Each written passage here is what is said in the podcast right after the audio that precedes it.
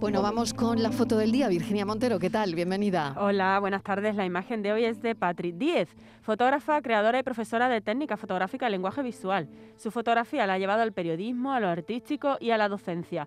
Reflexiona sobre la imagen fotográfica desarrollando ideas que conectan el taller, la obra y el relato periodístico. Actualmente se encuentra trabajando en su tesis doctoral sobre el fuera de campo de la imagen.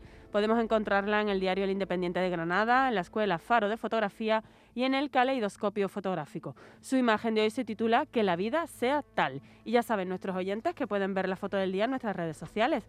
En Facebook, La Tarde con Mariló Maldonado y en Twitter, arroba La Tarde Mariló. No soy capaz de hablar de la Semana Santa, ni de la guerra, ni del cambio climático, ni de la inflación, ni siquiera del fin de las mascarillas. Hay tanto de todo, todo el rato, que es como si no hubiera nada. Sin embargo, el aire pesa. Un sinsentido donde poco o nada podemos hacer nos alcanza.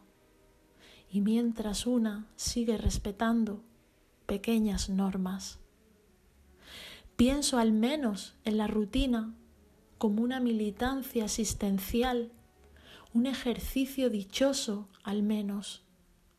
No, no es una gratitud desbordante, religiosa, es una gratitud salvaje, humana, pequeña, cotidiana. Creo que todos nos empeñamos en hablar y me temo que se nos está olvidando la escucha. Y paradójicamente es una forma intensa de escucharnos, la escucha. Cuando atendemos al otro siempre nos comprendemos mejor y ahí entonces se produce el encuentro, la esperanza, la posibilidad del cuidado. Trato que la vida sea tal que no me lleve a pensar que era esto de la vida.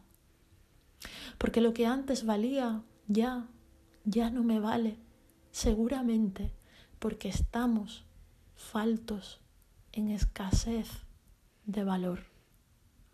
Antonio Machado lo decía, todo necio confunde valor y precio. Es la foto de Patri Díaz que aconsejo que vayan a nuestras redes sociales a verla. Patri Díaz, eh, corrijo el apellido, que vayan a nuestras redes sociales y la vean porque es un lápiz y unas líneas apuntadas en un aparente folio en blanco. La rutina como algo literario. Así lo he visto. Patri Díez. La tarde de Canal Sur Radio con Mariló Maldonado. También en nuestra app y en canalsur.es.